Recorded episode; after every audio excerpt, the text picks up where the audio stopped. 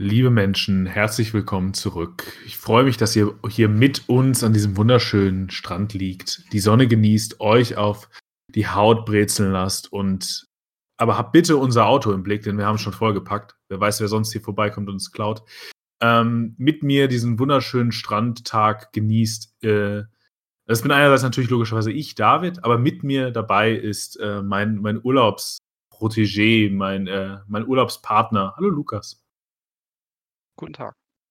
So, aber jetzt habe ich ja schon ange angeleiert, welcher Film äh, das hier ist. Nämlich, wir sprechen heute über Mann spricht Deutsch, ohne C das Deutsch übrigens, im Titel, von ähm, Hans Christian Müller aus dem Jahr 1988.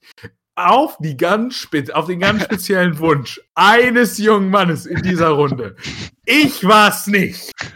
So, und deswegen darfst du jetzt mal zusammenfassen. Eigentlich wäre das so ein Film, sag ich dir jetzt schon mal, ne? Wenn du doch mal mit so einem Film um die Ecke kommst, ist das was für unsere neue Kategorie. So, irgendwann, die nächsten Wochen werdet ihr die auch mal kennenlernen, aber dafür darf ich mit der Kategorie starten. Aber jetzt erzähl du uns erstmal, worum geht es eigentlich in Mann spricht Deutsch? Es geht um Familie Löffler. Die äh, ist auf dem, also sind auf dem letzten Tag ihres äh, alljährlichen Italienurlaubs, ich glaube zwei oder drei Wochen, äh, sind ja in den 80er Jahren. Und äh, wie du ja schon angedeutet hast, haben sie ihr Gepäck zusammengepackt. Wollen den letzten Tag aber noch mal am Strand verbringen. Familie Löffler besteht aus der Mutter Irmgard, dem, ich glaube, der Mann heißt, heißt er Erwin, ne? Ich glaube, er ist Erwin. Und ähm, dem Sohn Heinz Rüdiger, oder Hans Rüdiger? Heinz Rüdiger. Und die verbringen ein bisschen Zeit noch am Strand. Dabei haben sie noch die anderen netten Gesellen dessen Namen ich jetzt aber wirklich nicht mehr parat habe, äh, ein, ein älteres Ehepaar, äh, den Herrn Dr. Wilms, den konnte ich merken, weil der Name fällt so oft, äh, der, die alle so ein bisschen da ihren Alltag verbringen an dem Tag. Also klassisches Urlaubsfeeling und ähm, dabei treffen sie noch auf ein paar Italiener, denn sie sind ja in Italien. Und nebenbei kann man vielleicht noch sagen, also der Film hat jetzt keine, hat eigentlich gar keine Dramaturgie, vielleicht sie verbringen halt den Tag ja. und am, am, Ende fahren sie halt nach Hause so. Ähm, Spoiler. Ich glaube, wir, glaub, wir müssen auch jetzt kein Spoiler-Party einrichten, so, weil äh, nee, das, wäre komplett sinnlos. Ähm, und sie haben noch ein paar Träume tagsüber. Das hat vielleicht noch so eine kleine Struktur drin.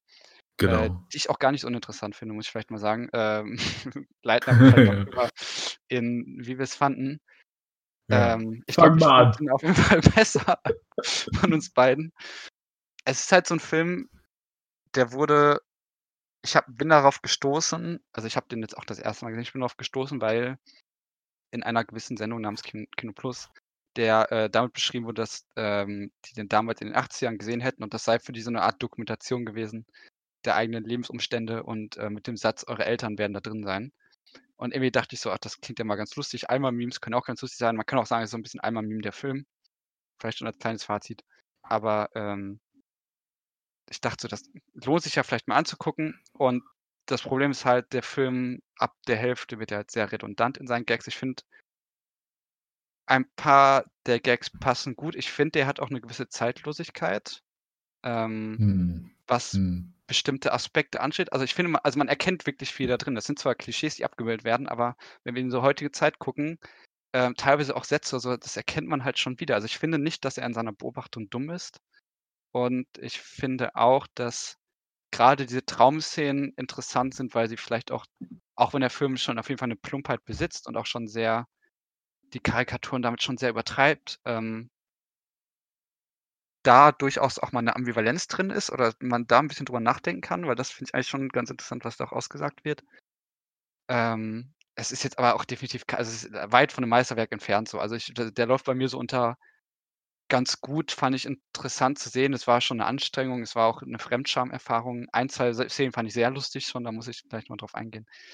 Ähm, aber von mir, ja, okay, Empfehlung klingt, also ich finde, es ist irgendwie schon ein ganz interessantes Zeitdokument, aber ähm, ist jetzt auch nichts, was man unbedingt gesehen haben muss in seinem Leben. Da gibt es vielleicht schon andere, bessere Filme, die vielleicht so ein bisschen die Deutschen reflektieren wollen oder was auch mal die Deutschen an sind. Ähm, aber ja, wie fandest du ihn denn? Hm, ich fand ihn jetzt nicht so schlecht, wie ich es am Anfang gemacht habe. Also, aber das war schon. Ich würde sagen, er ist. Du hast gesagt, er ist nicht dumm in seinen Beobachtungen. Ich, ich würde sagen, er ist vor allem oberflächlich in seinen Beobachtungen. Also, das ist. das ist auch so das Problem, weswegen dieser Film meines Erachtens nach so nach 20 Minuten, 30 Minuten, vielleicht, wenn man ganz gütig ist, 40 Minuten. Also der Film ist nur 80 Minuten lang und fühlt sich trotzdem an wie drei Stunden. Ähm, und aber so spätestens nach 40 Minuten hat der Film sein Pulver völlig verschossen und geht nur noch in Redundanzen über. Er ist die Beobachtung eines äh, irgendwie deutschen Pauschaltourismus nach Italien, das ist natürlich auch eine gewisse Form von Aktualität in den 80ern noch hatte, für mich persönlich aber auch keine Reminiszenz hat. Ich bin ja in einem Allmann-Haushalt groß geworden und wir haben immer in Deutschland Urlaub gemacht. Vielleicht ist da auch äh, ein bisschen Resonanzrahmen äh, für mich verloren gegangen, also dass ich da nicht so äh, drauf schließen konnte. Aber was der Film ja im Grunde macht, ist ähm, fortzuführen, wie spezifische Formen von Überlegenheit, von Deutschtümelei, also von vermeintlicher äh, Überlegenheit, von Deutschtümelei dazu führen, dass sich sowas wie ein Kollektiv bildet, was aber an sich sich nur über diesen Rassismus konstituieren kann. Und ähm, dahingehend spielt es dann irgendwie so alle Dimensionen von dieser deutschen äh, Identität ab, die es ins Lächerliche zieht, also was sowohl das Essen angeht, also die Kulinarik und so weiter und so fort, äh, und äh, dann irgendwie auch die, die Gespräche, die wir heute noch irgendwie über die Griech irgendwie, die man von Griechenland-Urlaubern mitbekommt, also mit einer gewissen Form von Trans äh, Transaktion von Geld, dass sie ja dankbar sein müssten und so weiter. Also da, du hast schon nicht Unrecht damit, dass es noch unaktuell, äh, dass es nicht unaktuell ist, aber gleichermaßen ist es eben auch ein Film, der sehr schnell, finde ich, an seinem Ende ist. Also ich würde gleich vielleicht noch so ein, zwei Sachen highlighten, die ich ein bisschen interessanter fand ähm, und noch ein bisschen nuancierter und die, die, die ich nicht uninteressant finde, aber ähm, ja, ich finde, der Anfang des Films macht es eigentlich auch schon relativ gut klar, worum es gehen wird. Denn wir fangen ja mit einer ganz normalen, im Grunde äh, mit einer sehr mediterran besetzten Musik, die sehr ruhig ist an und äh, sehen diesen Strand, der auch Ruhe und Frieden hat. Und dann geht es ja den Wechsel in dieses Restaurant, in dem ja dann dieses Schild auch aufge, äh, aufgehängt wird. Man spricht Deutsch. Und dann wechselt die Musik eben zu so einer Partymusik, zu einer Unruhe, zu einer, äh, im Grunde zu Foster Wallace hat es mal beschrieben, dass der Tourismus immer das suchen würde, was er immer schon selbst zerstört. Also im Grunde ist der Tourismus ja die Fliege, die sich immer auf den toten Kadaver setzt. Und genau das, diesen Prozess sehen wir dann. Und, und, und die, die, diese Destruktion, also der Kadaver, hier kommt ja auch nochmal im Film vor, im, im Sinne des Schweinekopfes, ähm, und das ist dann der Prozess, den der Film uns, uns, äh, uns vorzeigt, genau. Und das Interessante ist, glaube ich, noch, was in dieser kleinen Familie nämlich passiert. Also, dass der Film das nicht nur ampliziert irgendwie auf so eine Gesamtgesellschaft, das können wir vielleicht gleich noch kommen, sondern dass es eben auch auf die Kleingesellschaft projiziert. Aber du darfst gerne anfangen. Ja. Mit einem ich, Gedanken. Du, also du hast es da ja schon angesprochen, ähm, was halt für mich ich, also ich überlege gerade, auf welchen Aspekt man jetzt zuerst angeht. Was, äh, was ich da schon interessant finde, was halt auch unter zeitlos fällt. Also der, der Film hat, finde ich, viele Aspekte, die man in der heutigen Zeit irgendwie so ein bisschen wiedersehen kann. Sei es jetzt der, dieser Dr. Wilms, der einfach nur dieser penible, äh, der, der die ganze Zeit echt nur an dem Münztelefon hängt und dir die ganze Zeit irgendetwas erzählt über Wassertemperaturen um 9 Uhr morgens so. Und ähm, der dann über das auch die ganze Zeit echt über, über Toiletten redet, was ich jetzt irgendwie wieder insofern passend Papiergeschichte heutzutage wieder, der irgendwie, also die Deutschen, die, also das es steckt da natürlich wieder drin, ne? So vor 40 Jahren hat man wahrscheinlich auch schon irgendwie gedacht, was haben die Deutschen mit ihrem Toilettenpapier? Ähm, dass wir so einen großen Klo Klofetisch haben oder was weiß ich nicht. Ähm, es wird so ein bisschen tatsächlich so eine leichte Umweltthematik angesprochen. Ähm, ich finde da auch ganz lustig, aber das ist halt auch so im persönlichen Rahmen, ähm, weil ich da einige dieser Begebenheiten, also wenn, wenn die da, wenn diese, dieses ältere Ehepaar da am Strand sitzt und knobelt oder kniffelt oder was, das, mhm. das ist so alles so bekannt irgendwie. Das fand ich halt schon so ein bisschen eigenartig gleichzeitig. weiß man natürlich aber auch nicht, wie, wie exklusiv Deutsch das jetzt wirklich ist. Also nicht, dass, also das ist jetzt Kniffel auch scheint mir sehr deutsch zu sein. Kniffel, glaube ich, gibt es nirgendwo anders auf der Welt. Vermute es schon. Also. Ähm, mhm. aber dieser Film und äh, also da will man jetzt auch, will ich jetzt auch gar nicht in so einen Fall geraten, jetzt irgendwie dem jetzt einen Rassismus gegen Deutsche sowas zu unterstellen. Das wäre natürlich irgendwie ziemlich dumm. Aber ähm, natürlich, also der, der Film kann jetzt natürlich auch schlecht sowas pro propagieren wie jetzt wieder den Deutschen. Ähm, es ist natürlich aber von vielen Klischees, die da aufeinandertreffen. Aber ich finde, und das finde ich halt eigentlich wirklich interessant, ähm, dass er ja schon irgendwie zeigt, dass die ja auch gefangen sind in ihren Privilegien, habe ich manchmal habe ich hatte ich das Gefühl, aus Mhm. denen sie selber nicht rauskommen.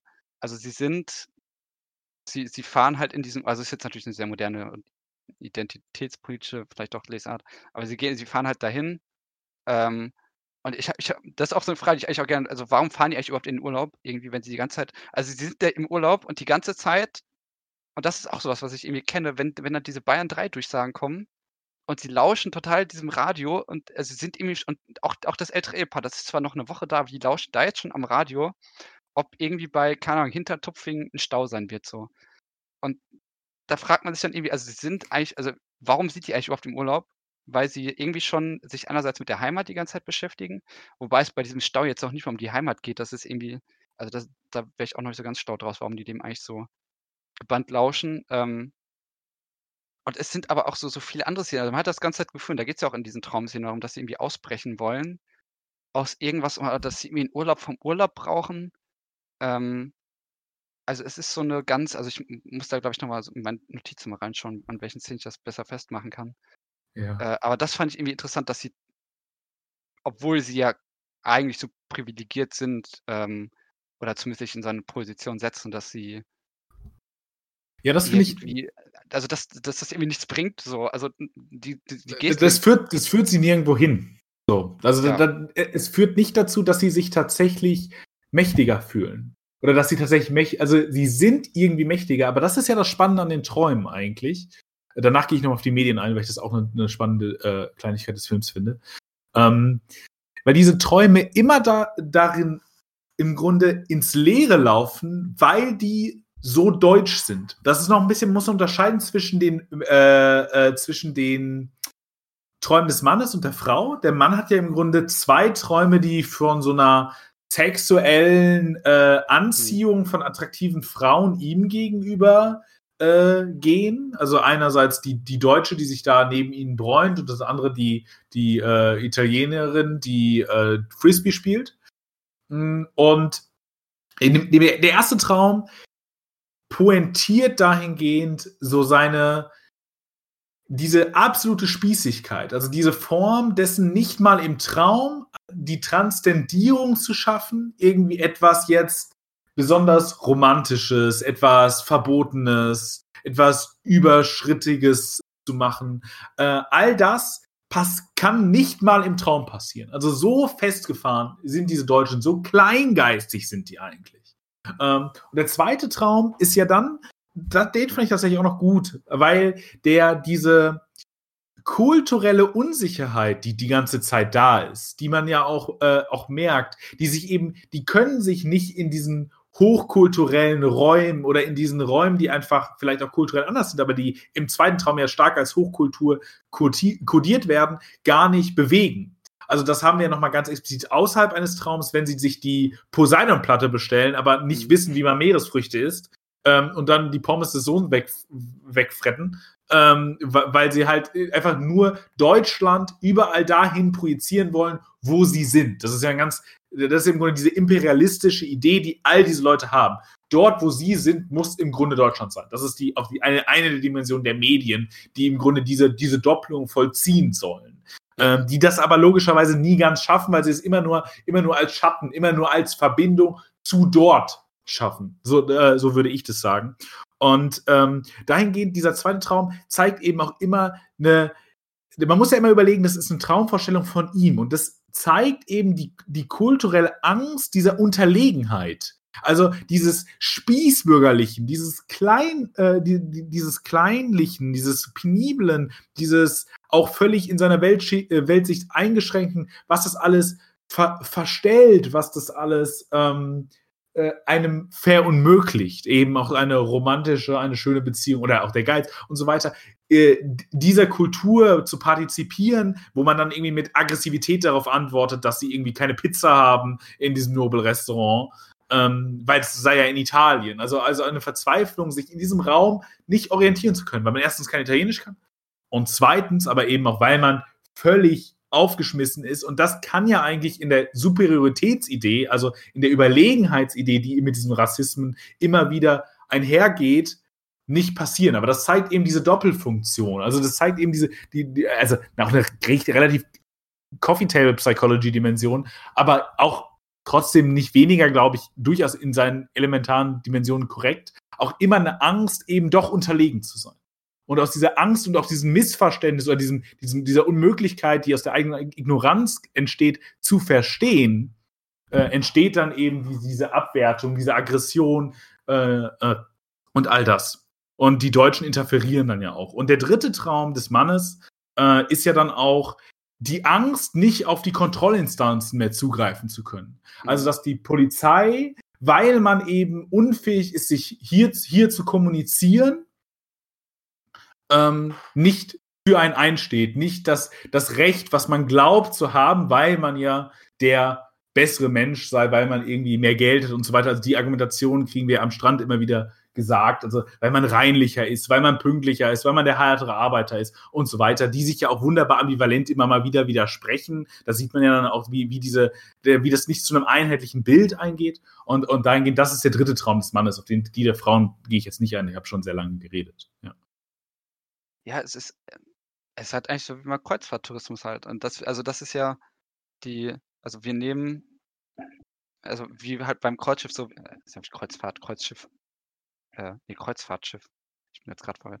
Äh, nee, Kreuzzug war das Schlimme. Mit den, okay. Ich komme mit dem Wort manchmal durcheinander. Äh, also wie wenn man sich halt auf so ein Kreuzfahrtschiff setzt äh, und dann eigentlich fährt man halt irgendwo hin, aber eigentlich nimmt man halt auch schön die, die eigene Kultur irgendwo mit und dann hast du, dann kannst du vielleicht, wenn du nach äh, Thailand fährst, dann gibt es da vielleicht Reis an Bord, aber du kannst halt auch dein Schnitzel essen so.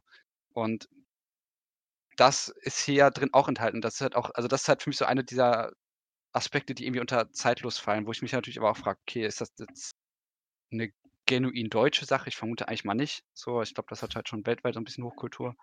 Aber das ist halt für mich auch so ein bisschen die Frage, wo man stellt, okay, warum fährt man überhaupt dann eigentlich in den Urlaub? So, wenn man also, ja, wenn man irgendwie mhm. ist halt echt so dieser imperiale Gedanke, so ja, Deutschland äh, kann halt auch mal gerne 'n Platz an der Sonne haben so.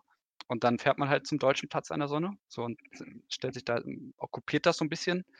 Äh, das fand ich auch ganz lustig, als wenn da diese äh, wenn die dann halt da sitzen alle und dann kommt diese italienische Familie dahin und, äh, die mhm. verjagen die, weil die kommen halt ein bisschen zu spät und dann sagen die ja irgendwo auch schon: „Ja, kommt erst um elf Uhr was denken“ also natürlich wieder ultra spießig. Äh, aber gleichzeitig sagt die ja irgendwie auch: „Ja, ist besetzt hier, Occupando“ oder irgendwie so. Ja. Ähm und ja, äh, auch ich meine, das ist ja auch der Running Gag der Deutschen, seine Handtücher und so und irgendwie besetzen wir scheinbar gerne Sachen äh, und breiten uns das Ja, der, der, Film beginnt ja mit einer Besetzung, nämlich des Parkplatzes. Ja, Wenn ja. die Frau dann im Grunde sagt, dem Italiener weg, weg, weg, weg, weg und der dann auch irgendwie so nett ist und dann nicht parkt. Und, ähm, und der Deutsche dann da parkt und sie sich völlig darüber aufregen, dass dieser Italiener im Grunde, weil er zuerst da war, einfach äh, die, sich, sich die Frechheit rausnehmen wollte, auf diesem Parkplatz zu sitzen. Also im Grunde ist von Anfang an klar, dass es immer darum geht, ein Gebiet zu re, äh, also oder einfach einzunehmen. Und das ist im Grunde diese, diese Idee, diese immer wiederkehrende ähm, Erneuerung, die aber eben auch damit auseinandergeht. Ich glaube, immer dieses Bedürfnis, schon etwas kennenzulernen, also diese, die, also die sagen auch, ah, so ein schöner Ort. Am Ende gibt es ja diesen einen Moment, in dem sie diese Epiphanie im Grunde hat, oder in dem sie, in dem sie diese Wiederholung, die, ja, die einem völlig tautologisch vorkommt. Du hast ja recht. Also es ist ja völlig unsinnig, dass sie da hinfahren dann sagt, ja, aber ist so schön und wir kommen nächstes Jahr wieder, weil guck mal, wie schön das hier ist. Also es, dieser Ort hat anscheinend irgendetwas, also ohne dass man das wirklich begreifen kann, weil nichts an diesem Ort über diese Zeit ist ja für uns Betrachtende schön. Das ist ein relativ normaler Strand, der sogar noch, der noch krass verdreckt ist durch die Leute, die da sind. Ähm, aber da gibt es dann schon das Bedürfnis nach dem Fern. Aber gleichzeitig gibt es eben immer durch die Medien auch das Bedürfnis danach, eben diese, diese Form von Deutschland, da wo die Deutschen sind. Und deswegen schafft sich, glaube ich, auch diese Gemeinschaft, die sich ja nur konstituiert, und das ist auch eine schöne Beobachtung dieses Films, über Rassismen. Denn jede andere Kommunikation, die nicht ein Beschweren über die Italiener ist oder ein Ablassen von ähm, von Vorurteilen, sondern alles, was irgendwie versucht ist, ein Gespräch aufzubauen, läuft völlig aneinander vorbei. Diese Deutschen haben nichts miteinander zu reden, die interessieren sich nicht füreinander, die gehen sich nur gegenseitig auf den Keks. Alles, was sie als Gruppe konstituiert, ist ihre Abgrenzung gegen die Italiener, denen sie sich überlegen fühlen müssen oder denen sie sich äh, überlegen zumindest fühlen. Und ähm, in den Medien wird dann auch klar, dass das aber niemals zu 100% aufgehen kann, weil ja auch die Italiener immer als Störgeräusche hineinkommen. Dann fahren die da mit ihren Motorrädern durch. Dann gibt es den Jungen, den ich wirklich als interessantes Element finde, weil dieser Film so stark diese kleinen Familie akzentuiert und dieser Junge immer wieder so ein bisschen dieses, die Sachen, die im Unbewussten liegen, ausgräbt. Mhm. Also das wird ja hier auch ganz explizit, der Strand wird ja, ja hier ja. schön genutzt, als immer, darauf wird gekotzt und dann wird was verbuddelt. Oder er findet das Kondom, also, also den Sex, die Sexualität, die ja bei den Deutschen überhaupt nicht mehr funktioniert. Ähm, und dann wird das, wird das schnell verbuddelt. Und gleichzeitig sieht man auch, wie, wie, wie, wie viel, Genau, also wie, wie viel Müll da ist. Also die, auch dieses Verbuddeln bringt immer nur Neues äh, hervor. Und, und, dieser Junge bringt dann ja auch immer ganz, äh, er bringt eben dieses Unbewusste immer hervor. Und äh, dahingehend funktioniert das eben nicht, so dieses, dieses reine sich zu machen. Und deswegen ist ja auch Dr. Wims die ganze Zeit an diesem, an diesem Telefon und versucht, zu Deutschland eine Verbindung aufzunehmen, nämlich zu seiner Mutter, die er ja anscheinend wirklich wahnsinnig vermisst, weil er irgendwie bestimmt 50.000 Lire oder so da, äh, da, da vertelefoniert. Was, was, also wenn, wenn die Umrechnung, die die da gesagt haben, stimmt, deutlich über 100 D-Mark sind. Ähm, also das, das ist schon sehr, sehr teures Vergnügen dafür zu erzählen, weil auch die haben ja keine übergehenden Themen zu, ja, die Wassertemperatur ist heute so und so viel und das Wetter ist ganz nett. Und also es gibt ja auch keine größere Information, keine Dringlichkeit, aber auch dahingehend ist, weil nirgendwo Kommunikation, nirgendwo ist Zusammenhalt, außer in dieser Kernfamilie. Und die wird dann eben über die Träume dekonstruiert, weil im Grunde will der Mann nicht mit seiner Frau zusammen sein, weil die anderen Frauen eigentlich viel attraktiver findet. Er ist einfach nur, naja, diese, der ist halt zu spießig. Und die Frau würde sich eigentlich sowas wünschen, wie, dass jemand mal ihre Schönheit äh, oder, also vor allem ihre Schönheit, die wird es noch sehr in dem klassischen Frauenbild gedacht, vor allem ihre Schönheit irgendwie akzeptiert und wahrnimmt und huldigt. Und das wird dann eben auf andere Männer äh, projiziert. Auch das führt nirgendwo hin, äh, auch weil den Frauen hier nochmal eine Sonderposition gegeben wird im Film.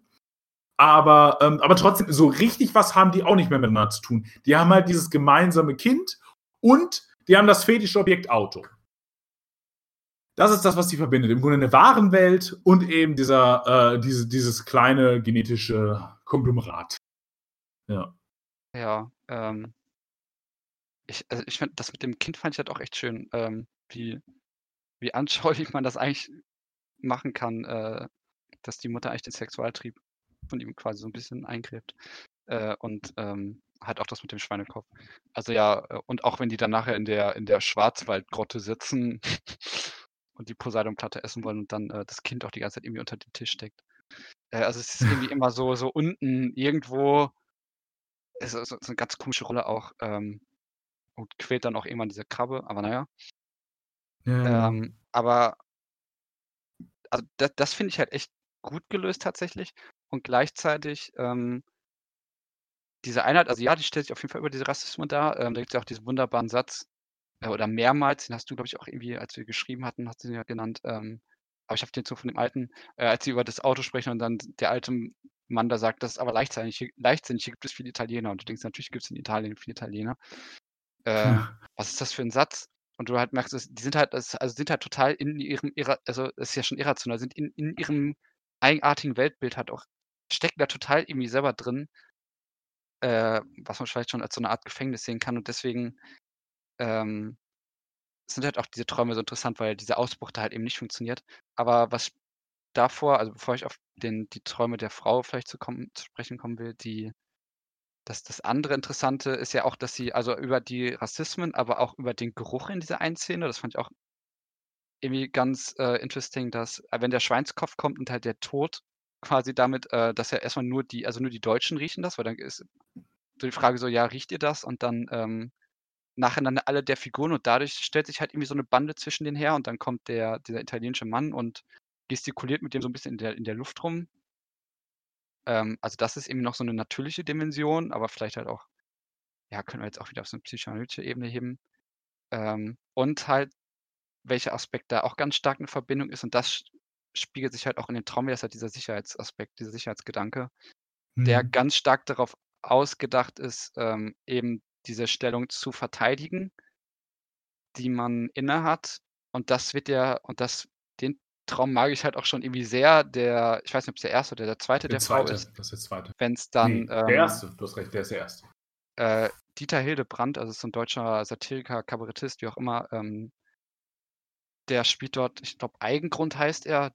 Ich weiß nicht mehr, wie sein Vorname ist. Ähm, und sie trifft eben auf ihn, der kommt irgendwie an den Strand, dem gehört da irgendwie ein bisschen Besitz, äh, den er da gekauft hat. Und dann stellt die Frau sich halt irgendwie so eine ja, anbahnende romantische Beziehung oder zumindest erstmal so ein, haben die so einen kleinen Ausflug mit dem Auto und sie fahren halt durch die äh, durch die schönen Straßen da und dann erzählt er halt irgendwie aber auch schön, dass er erstmal alle Italiener schon so ein bisschen verdrängt hat aus diesem Gebiet, dass da nur noch Deutsche wohnen. Wie reich er doch geworden ist, dann stößt er noch ein paar Aktien irgendwie am Telefon ab.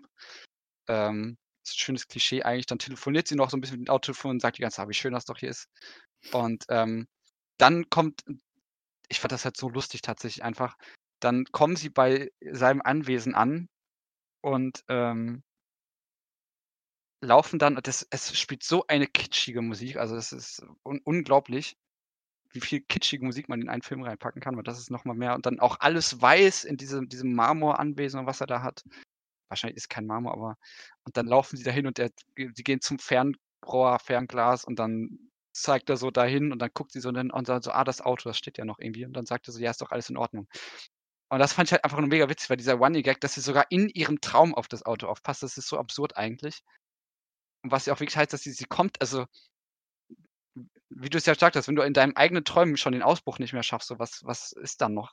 Ähm, und gleichzeitig ist das aber auch der Verbindungspunkt eigentlich zwischen den beiden, weil ja du da merkst, und dann ist es ja bei Eigengrund so, dass er sich so in kompletten Sicherheitsfetisch reinsteigert und auch so 'n Technikfetisch. Und da ist ja die Verbindung zwischen den beiden noch drin, weil sie ja auch noch in den Sicherheitsgedanken so stark drinsteckt. Und da sind die irgendwie noch auf eigener Ebene. Und danach kippt's aber total, weil er dann irgendwie ihr äh, total Science Fiction, wird schon ein bisschen surreal fast, äh, ihr sein sein Sicherheitssystem vorstellt, äh, und seinen Roboter und Sprachcomputer und, äh, es ist irgendwie alles total weird und dann will er die Mafiosis damit abhalten und was weiß ich nicht was. Äh, und das wird ihr dann irgendwie zu viel und da da da flieht sie dann aus ihrem eigenen Traum, also es wird halt zum Albtraum.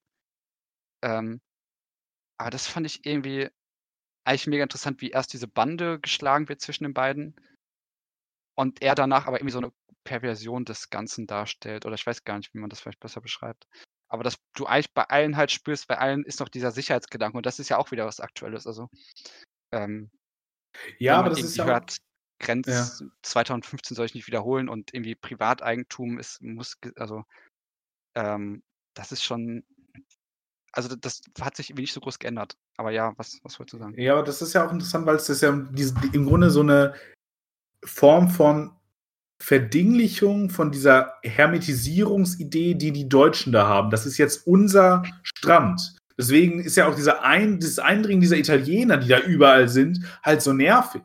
Ähm, und, und in diesem Traum kann das dann passieren. Aber das Besondere ist ja, dass das der Mann macht finde ich. Also der, der, der, der übertreibt es ja auch völlig. Also am Anfang mhm. sagst du noch, ah ja, ganz nett, aber der, der wird immer extremer und so, ah ja, guck mal hier. Und äh, so macht man, mach doch mal einen Schrank auf und dann geht der Alarm los. Und, und, und, und dann sagt sie, naja, also das zeigt eben auch, wie, wie einschränkend diese Dimension von Hermetisierung ist, wenn du dich so völlig in deiner eigenen Kultur abkapselst. Und dieser Frau ist es ja bewusst, weil der zweite Traum ist ja dann so eine, eben diese Utopie in dieser anderen Gesellschaft anzukommen, wo der andere Mann irgendwie sich in dieser Kultur bewegt, aber es überhaupt nicht hinbekommt. Das ist im Grunde ja ein Albtraum, weil dann kommen die Deutschen und dann, dann, dann scheißen sie auch ganz laut irgendwie neben dem Restaurant und, und so weiter. Und, und sie hat, die, hat im Grunde die Utopie, eine, eine Verbindung zu schaffen. Äh, äh, zwischen diesen beiden Kulturen. Also irgendwie einen Übergang zu schaffen, weil dort wird, wird eben was Besonderes von ihr äh, wahrgenommen. Gleichzeitig ist es natürlich auch verbunden mit so einem, mit so einem Missverstehen von so einem beruflichen Flirten, was der, was der eine Typ, der diesen Kiosk hat, äh, macht, was sie dann so völlig überstilisiert in ihrem Traum. Aber es ist halt ein Traum, das ist schon in Ordnung, finde ich. Ähm, also da, da, da würde ich sagen, das, das passt schon. Äh, und das bricht dann ja wieder, nachdem diese deutsche, gröhlende äh, Gruppe da ist, die dann irgendwie äh, brüllt, ausziehen, ausziehen. Ähm, und, und das ist dann erst, erst der Bruchpunkt. Äh, und, und auch die, die Frau, die das Auto aufpassen soll, ist diejenige, die das dann nicht macht und einschläft, also diese, äh, diese deutsche Mittouristin, ist, ist diejenige, die am wenigsten sich irgendwie an diesen rassistischen Narrativen äh, beteiligt. Also irgendwie ist das schon was, was sehr viel auch mit Männlichkeit zu tun hat, was man ja auch schon im Titel merkt, äh, in dieser phonemischen Gleichheit des Mann als Äquivalent zum Mensch, das ja auch eben wie der Mann mit NN äh, ist. Äh, also es ist schon eine, eine, eine stark auf auch in gewisser Form von Konzeption von Männlichkeit projizierte ähm, Dimension. Das ist jetzt keine immense Erkenntnis. Das, äh, sogar Philipp Hübel kam zu ähnlichen. Äh, darf ich mal Leute in diesem Podcast wissen? Äh, okay. Zu ähnlichen Erkenntnissen mit irgendwie sozialwissenschaftlichen Studien, die er sich durchgelesen hat. Ähm, ist einfach, einfach eine, eine, für mich frustrierende Figur, Philipp Hübel.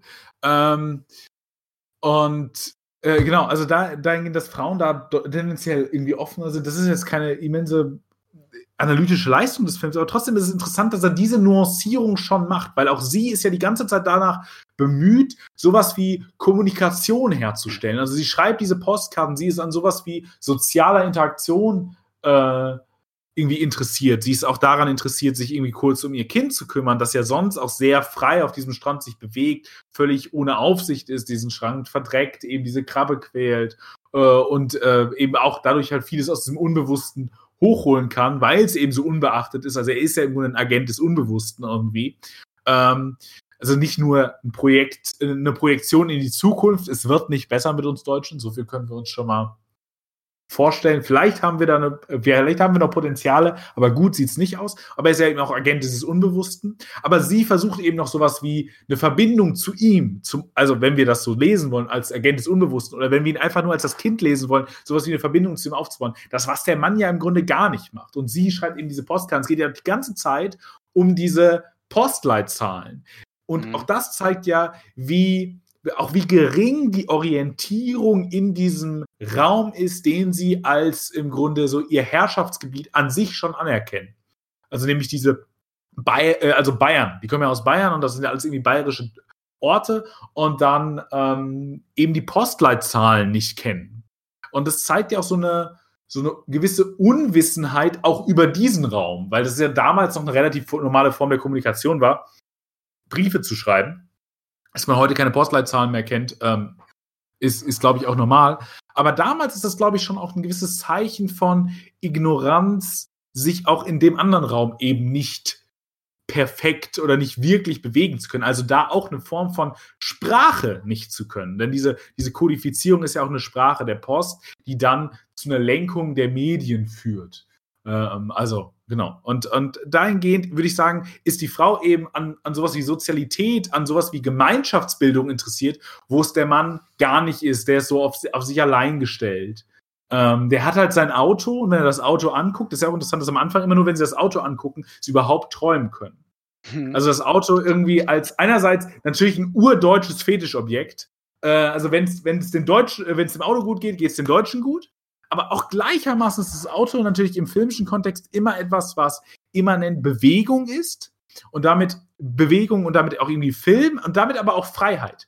Diese Freiheit aber, das haben wir im Grunde jetzt schon öfter gesagt, passiert ja nicht. Also sie schaffen die Freiheit der Träume, was ja das Maximum im Grunde der Imagination ist. Äh, mehr Freiheit können wir Menschen in unserer physischen Realität fast nicht erreichen. Ähm, gleichermaßen ist, führt das aber irgendwie in eine völlige äh, Leerstelle. Also die, die, dieses Versprechen, was mit Autos assoziiert wird, der Freiheit, die eben auch im Film oft reminisziert wird, ist eben auch ein filmisches Motiv, läuft völlig ins Leere.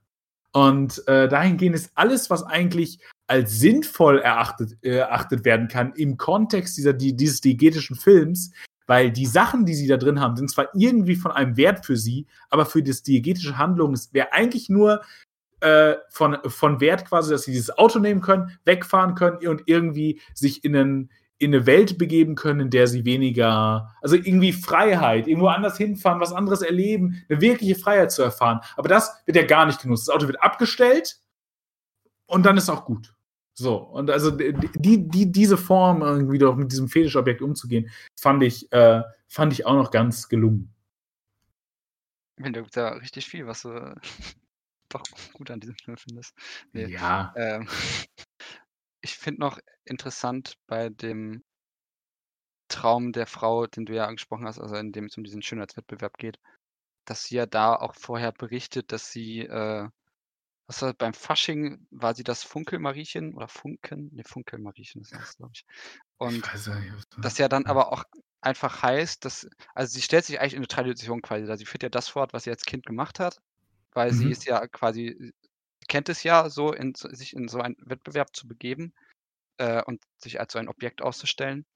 Und gleichzeitig ist es ja aber auch so, dass der der Traum damit startet, dass sie sich im Spiegel ansieht, ähm, und die die beiden Männer um sie herum, also der der der Kioskbesitzer und der dieser also es kommt so 'n Brillenverkäufer und so 'n Tuchverkäufer zu ihr und der will ihr halt einfach, wie man's von Stränden ja auch durchaus kennt oder kannte, ähm Sachen andrehen, so 'n bisschen. Also, es klingt jetzt vielleicht 'n bisschen krumm, aber also, er möchte jetzt Sachen verkaufen und ist vielleicht auch schon sehr aufdringlich dabei. Und sie lässt sich halt so 'n bisschen bezirzen davon. Und, ähm, sie reden sie halt sehr schön in dem Moment und dann guckt sie in den Spiegel und dann startet halt dieser Traum und das ist natürlich auch 'ne sehr so 'n sehr deutliches, klassisches, dass ja natürlich auch ihr Schönheitsideal sehr durch die Männer vorgegeben ist. Ähm, Mhm. und das Leben wird dann ja auch in dem Traum ausgelebt, wenn dann halt sie sich von den Männern bewerten lässt. Das ist vielleicht schon 'n bisschen sehr aufs Auge, aber finde ich trotzdem ganz ehrenwert noch zu erwähnen, ähm, Ja. dass das da mit Ja. reflektiert wird. Das stimmt. Das Ähm, stimmt. und Also, dass ich habe ihr ihre ja. ganze Schönheitsfantasie dann wahrscheinlich auch also, grade dadurch, dass ja gesagt wird, sie ist schon seit Kind äh, ist sie dieses Funkelmariechen gewesen, dass es wahrscheinlich auch so 'ne Traditionslinie hat. Ja. Stimmt, es geht ganz stark um männliche Anerkennung, ne? Du hattest nur Anerkennung gesagt. Stimmt, es geht ganz stark um männliche Anerkennung geht, ja. Ähm Ähm, völlig richtig. Und ja, ich ich weiß jetzt auch gar nicht also, groß also, es gibt jetzt, glaube ich damit haben wir, glaube ich, auch schon viele der Aspekte angesprochen. Ähm, wie gesagt, dieser Rassismus spielt halt 'ne ziemlich große Rolle. Da sind halt auch Sätze drin, da das fasst vielleicht noch mal ganz gut zusammen, was wir dann gesagt haben, wenn dann irgendwann sagen wird: „Gott sei Dank fahren wir bald wieder heim.“ Und dann aber 10 Minuten später sagen sie: „Ach, jetzt sind wir aber nie wieder hier.“ Also, auch dieses vielleicht auch so komplett in so 'nem Transitorischen sein müssen. Mhm. Ähm, also Ja, die sind so so völ völlig ortlos, völlig heimatlos, hat man manchmal das Gefühl, ne? Die wissen gar nicht genau, wo sie hinwollen. Die wissen auch nicht genau, wo sie sind, so, Ja. aber sie wissen auch nicht, wo sie hinwollen. Ja, Also, irgendwie und dann dann reden sie in dem in dem in ihrem letzten Traum, da geht's dann irgendwie um das deutsche Schwarzbrot oder so, dann reden die über deutsche Brote, die's aber hier nicht gibt. Also, ja, es also, das ich meine, das ist ja auch 'n klassisches Sehnsuchtsmotiv. Man sehnt sich ja immer nach dem, was man Mhm. grade halt nicht hat. Ähm, aber es ist hier auch noch mal so auf die Spitze getrieben und das finde ich, macht der Film schon gar nicht so unklug. Ähm aber ja, also, ich Und die eine Sache, die ich ja. ach so, ja, sag. Die eine Sache, die ich vielleicht noch auch noch ganz ge ganz gelungen finde, ist, dass, äh, die Form, wie die Körper hier, äh, akzentuiert werden. Also, dass die die deutschen Körper sind halt auch dick. Und Mhm. ganz im Grunde sind die auch völlig körperlich unfähig. Das kann man auch als, äh, sozioökonomischen Kommentar sehen. Aber das ist auch im Grunde der einzige wirkliche Konflikt, den es zwischen Italienerinnen und Deutschen geben würde, nämlich dass die Deutschen da sitzen und einfach total statisch sind und sich nicht zum Raum bewegen können. Also, die die die tapern mal ins Wasser und kommen mal wieder raus. Aber die Italienerinnen sind meist, äh, irgendwie als bis auf diese eine Familie, aber sonst sind alle irgendwie sportlich, sind, äh, dünn, machen irgendwas, äh, sind aktiv. Also, so und wenn's nur die sind, die mit dem Motorrad fahren, aber dann sind eben auch die, die Frisbee spielen. Dann gibt's noch später welche, die Fußball spielen. Und, äh, das sind oft, äh, Konfliktpunkte, die im Grunde so 'ne Form von das ist natürlich auch 'ne Fetischisierung in gewisser Form, aber so 'ne Form von Lebendigkeit gegenüber diesem Toten und Unbeweglichen, äh, der Deutschen. Wie wie das hat eben kann man jetzt auch noch mal lesen, also, das das bietet der Film eigentlich nicht an, aber, äh, 'ne gewisse Form von Dienstleistung gegen Arbeiter, also, sozial äh, so irgendwie globaler Norden gegen globaler Süden. Das hat kann man auch mit also, da ich glaube nicht, dass der Film das anbietet, so 'ne als als Kritik, aber ich fand es interessant, dass das im Grunde weil sonst gibt's eigentlich keinen Konflikt, der 'n wirklicher Konflikt ist, weil die Italienerinnen sind ja auch völlig okay damit, dass sie ihren äh, ihren Sonnenschirm irgendwo anders hingestellt haben. Sie sollen ihnen bitte nur sagen, wo der ist. So, das ist ja das Gespräch, was ja überhaupt äh, also, äh, das ist ja das den Konflikt, den die Deutschen sehen, den die Italiener überhaupt nicht sehen. Äh, und alle anderen sind ja haben sich ja sehr an diese Form von Rassismen gewöhnt und äh, wissen, äh, dieses Leid und diesen Schmerz und diese Verletzung auszuhalten, zu kanalisieren, damit umzugehen ähm, und scheinen auch sehr, äh, das scheint sehr an denen einfach abzuperlen, diese Idiotie der Deutschen. Ähm, aber das ist im Grunde der eine Konflikt, den, den, den es tatsächlich, tatsächlich, tatsächlich geben könnte.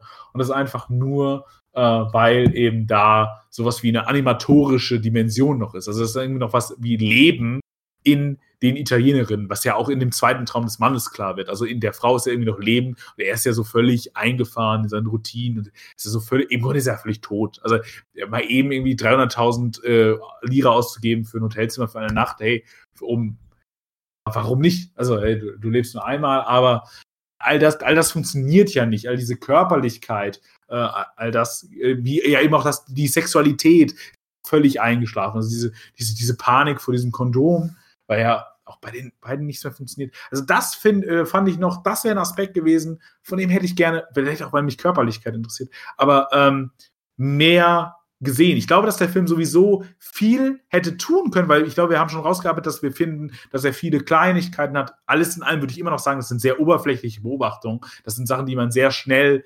erzielt. Das sind alle Sachen, die man, kann man sehr schnell machen. Es gibt eben kleine Details, die da sind. Aber es gibt immer so Momente, wo ich mir gewünscht hätte, dass der Film das weiterentwickelt, dass er das zu einem genuinen Thema macht, dass er da darin irgendwie weitermacht. Aber er ist so an einem Punkt für mich stehen geblieben, an dem ich so dachte, okay, das ist irgendwie sehr oberflächlich und sehr offensichtlich, aber ähm, ich würde, also nach dieser Besprechung, du kannst gleich noch ein anderes Schlussfazit ziehen, aber ich würde nach dieser Besprechung sagen, ihr habt alles über diesen Film gehört, was ihr, was es darüber zu wissen gibt. Ich würde auch, selbst wenn ihr fandet, das klingt interessant, vielleicht guckt ihr dann mal rein, aber alles in allem ist, würde ich sagen, verschwendet nicht eure Lebenszeit, guckt irgendwas Interessantes, nicht diesen Film.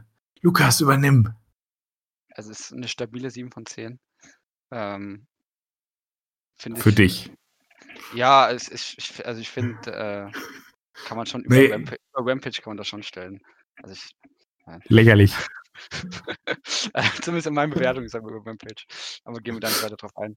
Äh, ja, ich, ich, kann da nicht mal so viel gegen sagen. Ich habe halt noch so ein bisschen diesen persönlichen Punkt gesehen, dass ich halt schon relativ viel wiedererkannt habe, aber das, das soll jetzt auch nicht zu sehr ins Subjektive reingehen ich finde, gerade halt durch die Zeitlosigkeit, ähm, die vielleicht aber auch ein bisschen frustrierend ist, das ist mir so ein bisschen aufgefallen, als ich gesehen habe, dass äh, der, der Mann, äh, also der Familienvater, eine Bildzeitung liest. Und ich mir irgendwie da, mir da dachte, okay, vor 40 Jahren haben wir schon gegen die Bildzeitung geschossen, wahrscheinlich werden wir es auch noch in 40 Jahren tun. Ähm, und man natürlich auch fragen kann, also irgendwie ändert, da kann man auch in so einen gewissen Pessimismus so ein bisschen verfallen. Äh, angesichts mancher Dinge, also wie du es ja auch schon gesagt hast, so es wird vielleicht nicht unbedingt besser werden, vielleicht schon. Ich bin ja manchmal noch der optimistischere von uns. Aber ähm, ich finde, das ist okay. Also das äh, kann man sich geben. Der hat halt auch so ein, wenn man vielleicht auch äh, vielleicht auf so einen gewissen Trash-Charme steht oder so. Also ich glaube, das ist irgendwie auch so ein Film, der, also der war damals im Kino wohl mega erfolgreich irgendwie. Echt? Krass. So ein bisschen. Äh, also das haben wir zumindest bei Kino Plus hatten sie das irgendwie erwähnt, dass der wohl damals so richtig viele Leute in die Kinos gelockt hätte. Und ich glaube, äh, so als so einen gewissen Kultfilmstatus, den er schon hat. Also ja, es muss man sich nicht unbedingt angucken, aber ähm, ich fand es nicht so vergeudet. Ähm, aber ja, ich glaube, damit haben wir auf jeden Fall auch alles zu gesagt. Und dann frage ich einfach mal noch kurz, hast du denn irgendwas anderes? Denn scheinbar äh, hast ja irgendwas, womit du vielleicht doch noch eine Empfehlung heute raushauen willst, wenn es nicht zu diesem Film ist. Ich habe eine Menge gesehen seit letztem Mal. Wir haben ja, also mal wieder hier äh, hinter den Kulissen reden, wir haben ja lange nicht aufgenommen. Aber wir werden jetzt, wir werden versuchen, äh, äh, regelmäßiger zu werden. Ich lasse deswegen ganz viel weg. Ähm, ich fange mit den Serien an, weil die nicht in meinem Letterbox-Profil äh, äh, sind und deswegen schneller äh, empfohlen werden, die, die ich empfehle. Eigentlich will ich auch nur eine Serie empfehlen, die anderen kann ich eigentlich fast alle weglassen. Ähm, nämlich, ich möchte empfehlen Cobra Kai. Ich finde, Cobra Kai ist, also die ehemalige YouTube Premium Produktion, die da zwei Staffeln bekommen hat und jetzt auf Netflix gewechselt ist, dort eine dritte Staffel bekommen wird und eine vierte ist, ist auch schon in Planung. ich bin mehr als glücklich. Das einzige Problem, was ich mit Cobra Kai aktuell habe, ist, dass Staffel 3 und 4 noch nicht da sind. Ich will davon mehr sehen. Ich finde, Cobra Kai ist eine der spannendsten seriellen Erzählungen unserer Zeit, eines der spannendsten seriellen Experimente. Äh, es geht eben darum, dass die Protagonisten aus dem Film Karate Kid 30 Jahre ungefähr später, also damals, als der Film eben spielte und in der Jetztzeit wieder aufgegriffen werden. Und der damalige Bully von damals versucht sich wieder in das Leben zu kämpfen und äh, schade in der ersten Staffel eine Gruppe von Außenseitern, von Misfits äh, im Grunde um sich, etwas zufällig, dass, dass diese Menschen mal ihm an, äh, angehen und bringt diesen Karate bei. Was daran interessant ist, ist an dieser ersten Staffel, dass sie im Grunde auslotet, neben verschiedenen anderen Dingen, aber noch, welche Form von Potenzial in körperlicher, im körperlichen Widerstand liegt, in einem, in Systemen, die die abstrakte Gewalt diesen anderen Menschen übergeben. Gleichzeitig ist es natürlich aber auch ein extrem destruktiver Akt und ein extrem problematischer, aber gleichzeitig steckt darin eben Potenzial zum Widerstand, zur Emanzipation, zum Zurückkämpfen gegen eben abstrakte, un, äh, undefinierbarere Mächte oder, oder Machtverhältnisse, Diskurse, wenn man so möchte, ähm, die, äh, die darin äh, gesehen werden, darin eben auch Emanzipation. Was, was die Serie auch toll macht, ist die, diese Verhandlung, die auch damals schon von Männlichkeitsbildern dastand, da war ja im Grunde ein sehr moderner Mann, sehr sanft und so weiter, gegen einen sehr klassischen Männlichkeitstypus. Und in diesem alten Film gewinnt ja der moderne Mann. Und hier ist es auch so. Und hier werden diese Männlichkeitstypen wieder gegeneinander gesetzt. Und wir, wir sehen, wie dieser Mann, der durch diese klassische Männlichkeit geformt ist, ganz stark in der Krise steht, damit kämpft, mit diesem Erbe. Und das ist eben auch eine spannende Übersetzung in die zweite Staffel, in der es nämlich darum geht, was, äh, in dem die Serie nämlich einen Turn macht und gar, äh, eine weniger äh, empathischen Blick auf diese Gruppe dieser Outsiders nimmt, die nämlich äh, die die Kontrolle übernommen haben und das äh, so dreht und äh, Strukturen aufzeigt, in denen eben diese Männlichkeit, diese alten Männlichkeiten wieder aufkeimen und eben stärker werden in diesen Menschen, die so auf Incel äh, Kulturen und so weiter hindeuten. Also auf, auf irgendwie, oder auch, man könnte auch sowas sagen, irgendwie wie Identitäre und so weiter. Ähm, das ist ein total spannender Turn, der dieser Film oder diese, diese Serie da macht. Das alles wird zu auch so einem innermedialen Diskurs. Es wird auch ganz spannend verhandelt, wie eigentlich das Bild von Karate ist im Amerikanischen gegen sowas wie zu so einem essentialistischen, da kann man bestimmt auch viel dran kritisieren, aber erstmal ist dieser Diskurs da zu einem irgendwie gewaltsamen, zu einer gegenüber einer Philosophie. Und ähm, auch wie diese Männer, die unter dieser, unter diesem alten Trainer, der sie so äh, irgendwie nicht verlieren, immer nur angreifen, immer aggressiv sein, also diese Form von Männlichkeit ihnen eingeprüft haben, wie sie ihr ganzes Leben darunter gelitten haben, äh, aber wie das jetzt irgendwie wieder aufkeimt, weil darin eben auch ein Machtversprechen und so weiter liegt. Also ein super, also ich finde es wirklich ein super, super, super spannendes Serienprojekt äh, mit ganz vielen kleinen Nuancen, die ich jetzt gar nicht aus äh, skizzieren möchte, weil ich Lukas jetzt nicht seinen ganzen Abend noch klauen möchte und ihr ja noch was gucken sollt. Also, wenn ihr in meinen Augen dieses Jahr eine Serie guckt, äh, jetzt noch, vielleicht zu Weihnachten, die ist auch schnell durchgeguckt. Das sind halt 30 Minuten Folgen und da ist dann irgendwie noch Anfang und Ende dabei. Ich glaube, 12 pro Staffel. Das ist relativ rucki durch.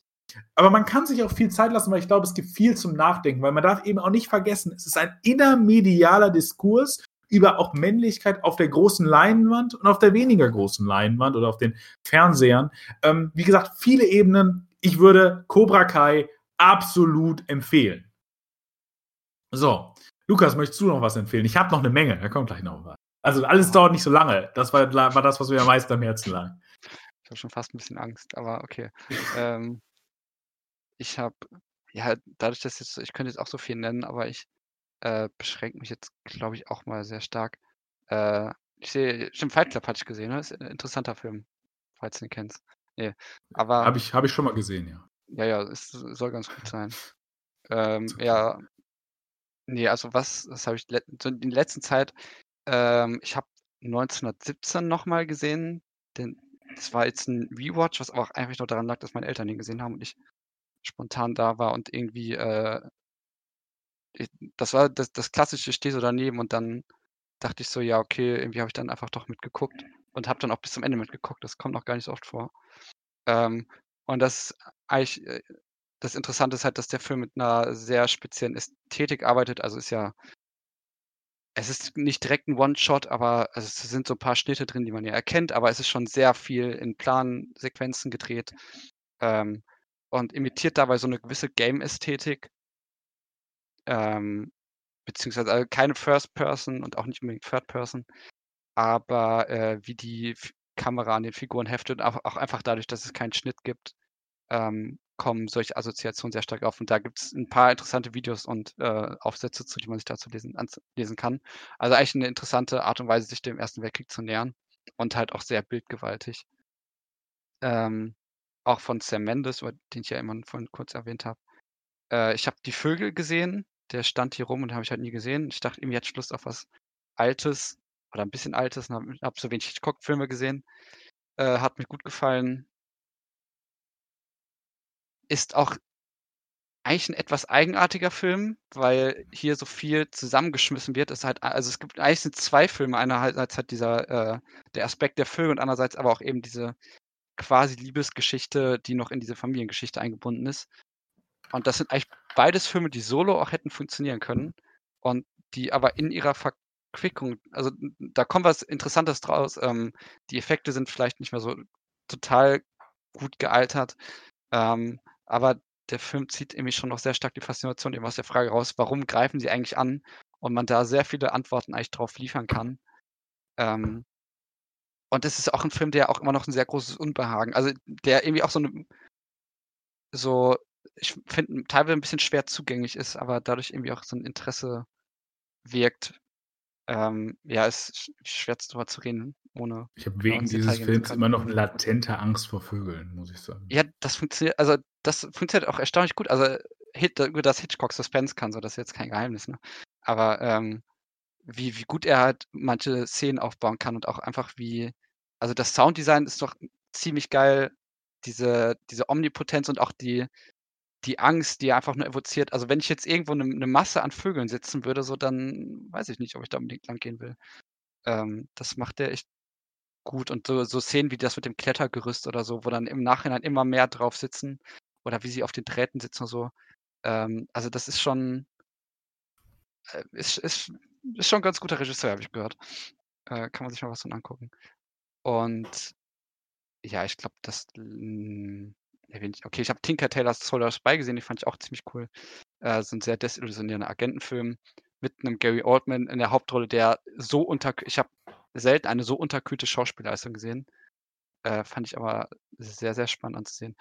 Äh, und Winterlight, das mache ich jetzt einfach jetzt, ähm, habe ich aber auch nur kurz ab von Ingmar Bergmann, Bergmann weil es auf äh, Movies so ein paar Bergmann-Filme gibt und irgendwie dachte ich so, äh, habe ich nur wilde Erdbeeren jetzt von gesehen letztens und äh, dachte ich, so kann ich mich auch mal ein bisschen mit beschäftigen. Und ist auch ein Film, und den wollte ich eigentlich, ich wollte mal gerne First Reformed sehen. Äh, und ich habe sehr stark gelesen, dass der Film sehr stark inspiriert von Winterlight sein soll. Und eigentlich ein sehr ähnliches Drama. Also First Reformed ist ja dieser Ethan Hawke, fällt vom Glauben ab und ist, glaube ich, irgendwie Priester. Und genau das gleiche passiert in ah, Winterlight ja, auch. Also der eine ist von Paul Schrader und der andere ist jetzt halt von Bergmann aus den 60ern, genau Anfang der ich 60er. 64 oder so, ja. Äh, und er spielt halt einen Priester, der äh, ja, also in der Beschreibung steht, he, he fails. Also er, er begeht, hat quasi drei Schanden, mit denen er so ein bisschen kämpfen muss. Einmal eine ver verlorene Liebe oder eine Frau, die sich in ihn verliebt hat und er das aber nicht erwidert und er sehr bösartig auf sie reagiert.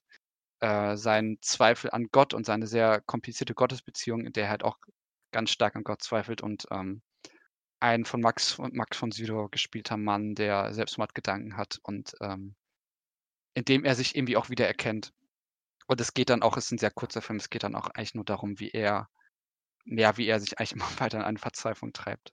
Und den fand ich auch recht spannend, diesen Glaubenskonflikt. Und auch wenn ich nicht so große Ahnung von Theologie habe, der aber auch einige theologische Fragen stellt. Ähm, und es ist so ein existenzielles Drama, das mit sehr tiefen Charakteren arbeitet, ähm, kann man sich auch mal geben, wenn man gerade mal Bock darauf hat. Äh, kommt wahrscheinlich nicht so oft vor, aber wenn.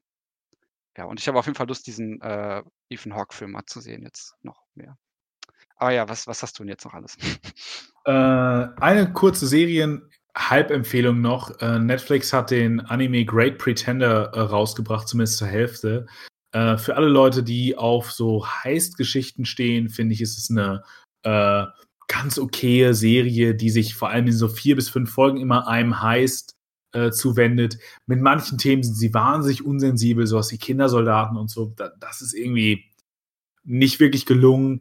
Die dritte Episode denkt man, da, also, oder, oder beziehungsweise die, der dritte Fall, da denkt man, sie kommen so ein bisschen in den Medienreflexionen, warum sie diesen Stil nehmen, denn dieser Stil ist sehr aquarellig, ist ein also ich würde es jetzt mal als Aquarell bezeichnen, ich habe nicht so Ahnung von Malerei, wenn das anders ist, sorry. Aber da geht es um klassische Kunst und man denkt, okay, hier wird darauf reflektiert, warum dieser Anime-Stil jetzt hier gewählt wurde. Das passiert leider nicht, aber alles in allem wäre eben Lust auf so ein paar ganz witzige, ganz charmante ähm, Heiß-Sachen hat. Ich glaube, der kann in Great Pretender mal reingucken.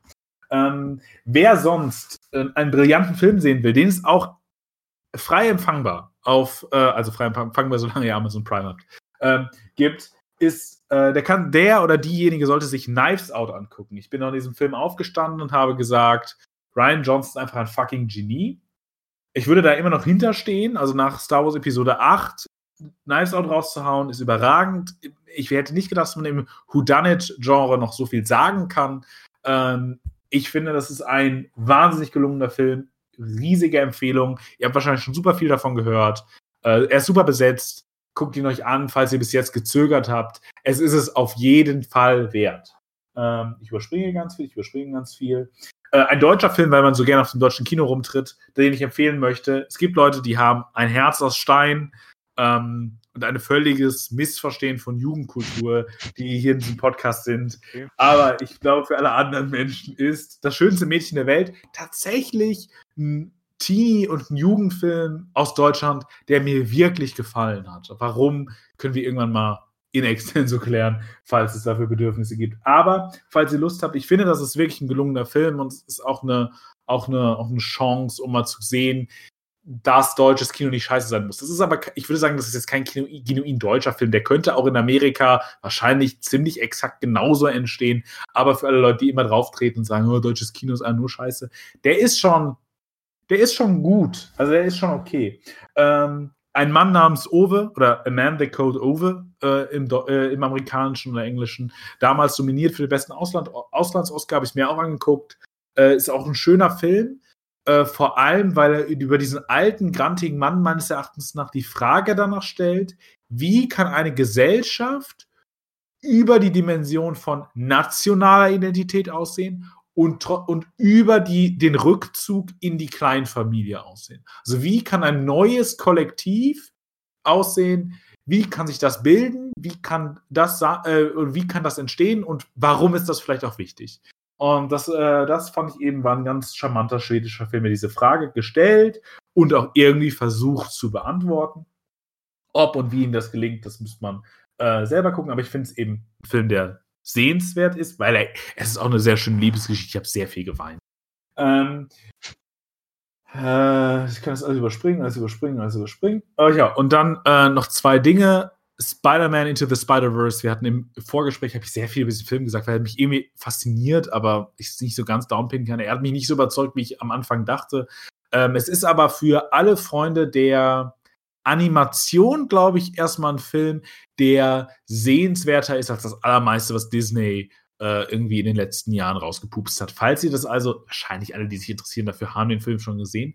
Falls ihr den noch nicht gesehen habt, ist der, glaube ich, animationstechnisch interessant äh, und dahingehend eben, wie dieser Film Animation nutzt, um eine gewisse Form von Comic-Ästhetik zu rückzubinden oder irgendwie zu übersetzen in, das, in den Film. Also die Frage ist ja immer, wie kann das Comic, was im Grunde ja sehr modernistisch ist, weil alles, was passiert, ja zwischen den Bildern passiert, in den Film übersetzt werden, der im klassischen Film ja immer danach strebt, was ist hinter den Bildern, so könnte man es ja übersetzen. Also was ist eigentlich die, die Geschichte, die uns hier in einem diegetisch abgeschlossenen Rahmen erzählt wird. Und erst im modernistischen äh, oder im, im modernen Film dann auf einmal es anfängt, sich zwischen den Fil äh, Filmen, das ist jetzt natürlich zwischen den Stimmen zu bewegen, oh, das ist jetzt sehr viel Filmtheorie in sehr kurzer Zeit, das ist wahrscheinlich schwierig zu verstehen.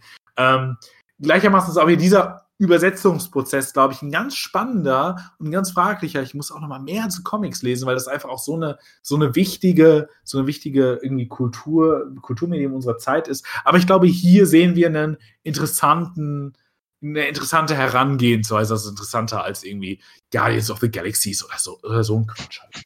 Ähm, und eine absolute Empfehlung, diesen Film niemals zu gucken, weil er äh, sowas von disrespectful ist. Also er ist einfach, er ist nicht würdig dieser Frau, die er porträtiert. Äh, und ich habe ihn vor diesem Podcast gesehen, deswegen möchte ich ihn noch nennen, weil er mich wütend gemacht hat ein bisschen. Er hat mich auch gelangweilt, aber er hat mich auch wütend gemacht. Das ist eine merkwürdige Kombination. Äh, und das ist Nina, ein Biopic über Nina Simone, die Aktivistin, Bluessängerin, also Blues, Pop, äh, Jazz, hat ja alles synthetisiert. Eine unglaublich starke, eigenwillige, faszinierende Frau, die in diesem Film von, also von Zoe Saldana gespielt wurde, die geblackfaced wurde für diesen Film. Ihr wurde eine falsche Nase, eine Nasenprothese, eine Gebissprothese eingesetzt, damit sie überhaupt Nina Simone spielen kann. Also sie wurde im Grunde, also das Blackfacing ist halt das Schlimmste, dass sie einfach keine schwarze Schauspielerin gecastet haben. Ähm, und aber auch abgesehen von dieser Dimension ist es ein Film, der sich mit den uninteressantesten und unspannendsten, glaube ich, Aspekten einer Person auseinandersetzt, einem irgendwie Verhältnis zu dem Musik und zu der Community, in dem sie ist. Es ist wirklich ein also wirklich, ich habe den mal in diesen Amazon, da kaufe ich immer so Scheißfilme, weil ich immer, immer zu geizig bin. Da kommt der Alban halt raus. In mhm. diesen zehn Filme für 50 Euro. So, auf Amazon. Oder diesen Aktionen. Da habe ich den halt auch nochmal genommen, weil ich dachte, ah ja, Nina Simone, auch nicht uninteressant. Hm, tue ich mal rein. So, oh, sollte man halt nicht machen. Es ist einfach Geldverschwendung. Man wird sich nicht reich sparen ich werde das irgendwann nochmal verstehen. Irgendwann wird das gegen meine Allmann-Sozialisation durchdringen, hoffe ich zumindest. Ich möchte euch vor demselben Fehler ähm, äh, retten. Nehmt lieber den Film zwei Filme drunter oder so. Er wird weniger ärgerlich sein als Nina.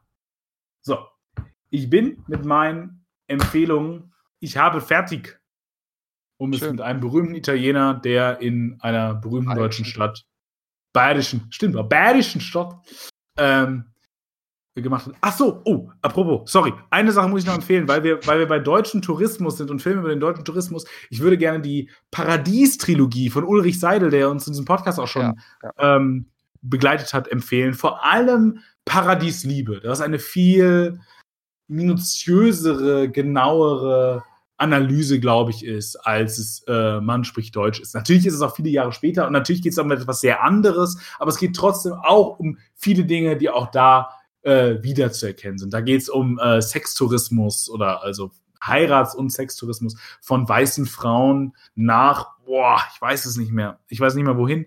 Ähm, es ist ein äh, es ist bestimmt kein perfekter Film und ich habe auch meine Probleme damit, aber ich glaube, dass es ein, äh, falls jemand sagt, boah, man spricht Deutsch und dann möchte ich, dann bin ich aber richtig im Tourismus, deutschen Tourismus, irgendwie Analyse, Fieber, so, der, der ist weniger humoristisch, aber da würde ich dann eben sagen, die Paradies-Trilogie sollte hier nicht unerwähnt bleiben. Normalerweise ist Tabea für solche klugen Empfehlungen zuständig. Ich dachte, ich übernehme das heute mal.